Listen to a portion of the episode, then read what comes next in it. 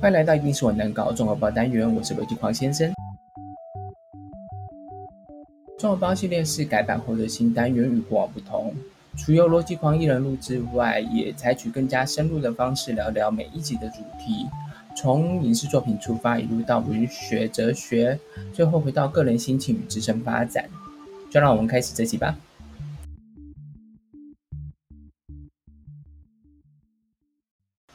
今天是 EP 零，也是我们的试播集，主题是爱情，你好吗？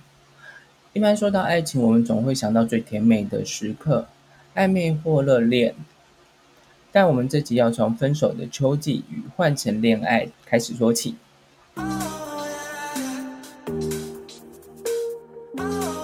我先介绍一下《换成恋爱》，这是二零二一年韩国的恋爱综艺节目，五对分手男女上节目找寻新的爱情。五对男女来自各行各业，交往分手的时间皆不相同，每个人来的原因也都大相径庭，但他们都要在复合与新对象之间做选择。节目一共十六集，第一季已经在十月二号结束。嗯，就像我刚才说的，这个单元还是会从影视作品出发，但我不是要推荐这档综艺，然后告诉你说它有多 drama，或者是都会撩拨里面的五个人。因为这档综艺其实有一点缺德啦，呃，尤其是在最终选择阶段，呃，我不爆雷，但我真的没有想到他会用这种形式来呈现，啊，前所未见。因此，对恋综有兴趣的朋友还是可以看看。好，这档综艺可以拆成两条主线，一条是超级狗血的摇摆不定女主角线，呃，我们今天也不会讨论这部分。但也解释一下为何会这样称呼，因为那个女主角就是其中一个女生是自带魅力光环的，因此她在网络上被称为偶像剧女主角，因为她非常像偶像剧女主角，就是嗯，大家都爱她。嗯，那另外一条线就是我想要讨论也想要分析的线，就是过去情人与新对象线。先介绍一下男生叫做全浩明，女生叫金普贤，两个人是在这场综艺中。交往时间比较长的情侣，两人是在大学认识，交往三年五个月，上节目前分手，分手时间是三个月。呃，男生上节目前期比较冷淡，因为他算是有整理好情绪来上节目的。那女生见男生的态度就蛮受伤的，因此他在休息之后跟新对象的追求下，淡忘了情伤。当女生开始翻篇时，男生却发现自己还喜欢着女生，这也就是呃我们今天想要讲这个部分的原因。我相信大家都有类似的经验，就是分手后发现自己还喜欢对方，但有时候我们总会错过一些时机。这个经验也包括我，呃，我也相信有一些在听的朋友也有相关的经验。那先说一下，为什么我们会想要跟对方复合呢？因为分手的时候，我们只有斩断了这段关系，但是内心的情感还有依恋，不是在分手当下就结束了，因此我们才会产生想要复合的情绪。男女生分手其实是有时间差的，如果两个人是和平分手，然后对方没有快速接轨的情况，女生会在三个月内就经历爱上五阶段。我讲的是一个观察的数字，实际上还是有人会超过三个月。男生的话，则会在三个月甚至是一年之后才开始经历哀伤五阶段。这边先说明一下哀伤五阶段，这是生死学大师 Alice Cooper Ross 提出的理论。五阶段分别是一否定、二愤怒、三讨价还价、四消沉、五接受。而哀伤五阶段可以套用在任何事情上，就算我们刚才讲的分手，或者是输了比赛、亲人过世，任何可以让你难过的事情上，都可以套用这五个阶段。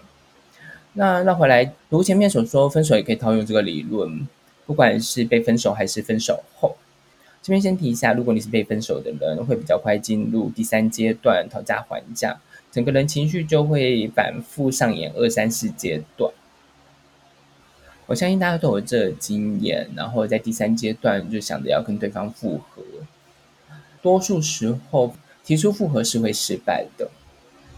因为女生想复合时，男生可能还在开心，单身生活有多美好；而男生想要复合的时候，女生就已经放下这段关系，然后也心情就已经翻篇了。因此男生想要复合的时候，女生已经回不来了。就好像这档综艺里面的浩明跟普贤一样，男生浩明在分手后心里是有解脱的感觉，但内心某一个部分是无法忘记前任与这段关系。呃，他没有办法承认，因为承认之后情绪会崩溃。我相信他也有相关的经验，就情绪崩溃之后是好几天没办法吃饭，没办法上班，生活没办法正常的运行。呃，岳浩明的工作是上班族，他没有办法带着情绪去工作，然后因此他选择用忙碌忽略自己受伤的亲情。一天终于接到女生与节目组的电话，然后男生为了前任就答应了节目的出演。实话说，其实男生没有理由答应节目演出。浩明就像我们刚才说的，他是上班族，一般收薪阶级。他不需要露脸、自我倾销，让自己变成有名的人，因为这对他的工作没有任何的帮助，甚至可能会有负面影响。他答应的理由其实很明显的就是为了女生。那女生的工作是女生是斜杠的自由工作者，其中一个职业是网红。上这个节目对她来说是累积知名度的机会，因此出演仅对女方有利，男方则没有帮助。两人因节目关系见面，然后女生见到男生的时候，认为两个人有办法发展下去。因为两个人的分手其实蛮草率的，但男生上节目前已经做好了准备，因为对他来说，他只是来帮助女生的。因此，两个人一见面之后，男生就表达回不去的想法。然后在节目初期的时候，女生难过了数天，她也痛哭很多次。那最终就是决定回家休息一下。那女生离开之后，男生也崩溃了，因为他没有想到自己的决定会造成女方这么痛苦的情况。其实，在这 moment 的时候，两个人的关系就产生了一些变化，也就是我们刚才讲的，有女生开始翻篇，了男生则正视自己还对女生有感情这件事情。之后，男生一样是很忙碌。但翻篇回来的女生就开始接受新对象的追求，男生在这个阶段的时候也逐渐发现自己对女生还有一些情感，呃，不能说一些，甚至是蛮多的情感。呃，我们经历哀伤五阶段之后，接受了现实，情绪也终于康复。就像女生的部分，然后她翻篇了。但男生就比较晚经历哀伤五阶段，所以就在这个时期才有了想要复合的想法。其实说这个综艺的故事，不完全是今天录这集的主因。呃，真正缘故是我生活中至少也发生类似的故事。呃，主角是我的发型师，他跟他老婆结婚了数年，目前两个人正在闹离婚。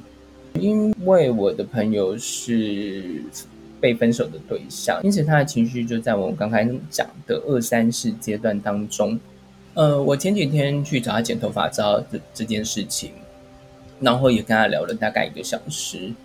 呃，我也大概明白两个人为什么会发展到这个阶段，也就是像这节目中的浩明跟朴贤两人，其实这两段关系目前都走入了爱情的幻灭阶段。我们刚刚说哀伤有五个阶段，而爱情也有五个阶段。这五个阶段是由人际心理学家 Jed Dimes 提出的恋爱五阶段。那第一、第二阶段就是恋上彼此，进入爱情，然后两个人也确定彼此的关系。但第三阶段就是幻灭。在恋爱初期，泛滥的荷尔蒙会淹没的五官。我们在这个阶段上是看不到对方的缺点的。呃，对方的一切都很好很美，你的眼中只会有人鱼公主或人鱼王子。而在一切成为事实之后，两个人也说好交往了，确定彼此关系。这个时候，我们就会慢慢上岸，但也会在这个时机发现，我们的交往对象哦，不是人鱼王子或人鱼公主，而是史瑞克，或者是变身后的菲欧娜，一个打嗝放屁毫不遮掩的另外一半。我相信大家应该都有这样的经验，呃，我自己也有，就是说好不容易追求到的女生或男生，竟然是个不求上进的妈宝，或者是天天都有新谜题的问号大师。那这样的落差也会让梦幻的爱情变得越来越现实。画面开始，我们都会经历爱上五阶段，因为我刚才讲说，爱上五阶段，第二、第三阶段是愤怒与讨价还价。那愤怒与讨价还价的这个阶段，我们就会不停的跟彼此争吵，争吵变成每天都会经历的功课。而且我相信大家都有经验，就是大家什么都能吵。那小到厕所卫生纸没有换，然后大到就是说政治立场、思想价值都能吵。在这些争吵之间，感情就会逐渐的消磨消耗。因此，我这边想要先说一下，就很多人说吵架是一种沟通的方式，呃，但很多人没有讲一个前提，就是说吵架的时候内容是不能往心里去的。这也是很多人说为什么情侣跟夫妻不应该在同一间公司或在同一个职场工作，因为即便你们知道吵的是公事，那大家也讲好了，就是说就公归公，私归私。呃，但情绪要马上能放下，不往心里去，坦白说很难做到。我知道有人可以做得到，但非常少数。我也不认为我自己可以，即便我是一个蛮理性的人，但我觉得多少还是会带了一些情绪。但这些情绪久而久之就会呃影响感情，因此才会说不太建议吵架来沟通。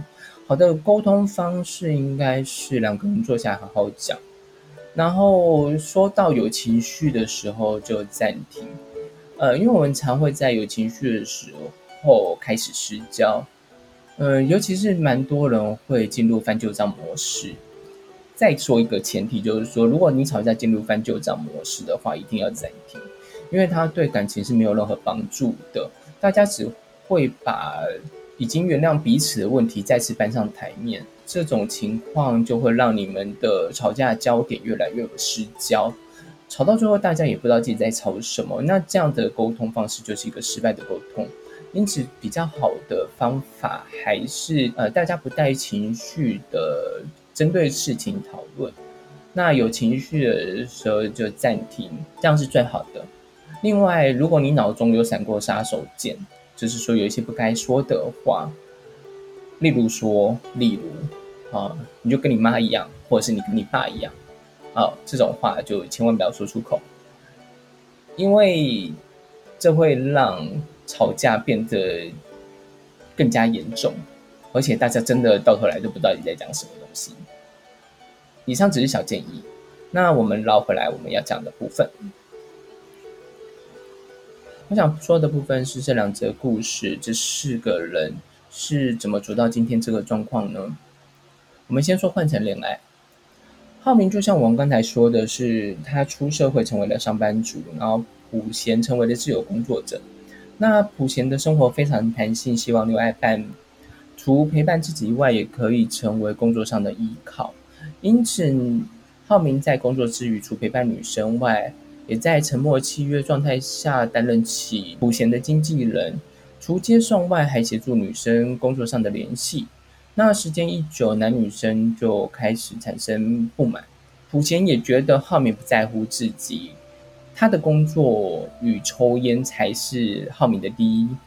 浩明则觉得自己已经尽力了，他不明白为什么两人的生活会为什么变成这样，假期也不是假期，因此。心中多了非常多的压力，在一次小吵架，两个人就就就没有联系彼此了。然后我朋友的状况是，男生是服务业，呃，他的工作时间是早上十点上班，晚上八点下班，平日休息一天。呃，他老婆的工作是朝九晚五周休，两个人有一个小孩。那女生是为了小孩换工作。呃，两个人的时间基本上都是被工作还有小孩绑住，但这样的情况也让他老婆逐渐进入幻灭阶段，那也对生活产生了疑问。呃，女生的疑问就是说，为什么我的时间都消耗在工作还有小孩身上？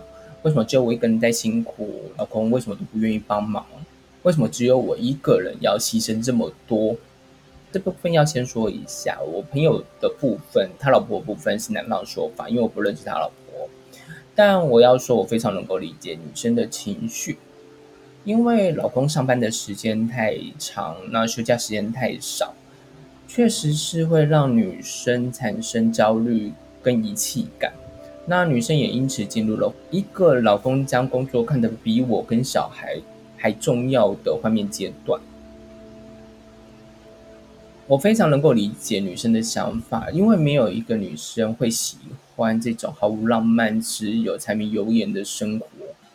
实话说，我们很难将这种幻灭的情绪自我消化。然后认为哦，这就是现实生活，生活就是没那么美好。呃，坦白讲很难，因此我们很快就会进入刚刚讲的爱上五阶段。第一阶段就是否定，那我们就会否定这就是现实，然后接着我们就会跟对方开始吵架，因为觉得这是对方造成的问题，对方不努力才会导致目前的情况。然后我们就会在我们刚才讲的二三四阶段绕来绕去的，就是愤怒。消沉、讨价还价，然后不停的上演。呃，就像刚刚说的，这样的争执只会让关系越来越糟，两个人也开始来到了回不去的状态。当一段关系陷入这种情绪之中，我们也即将迎接 bad ending。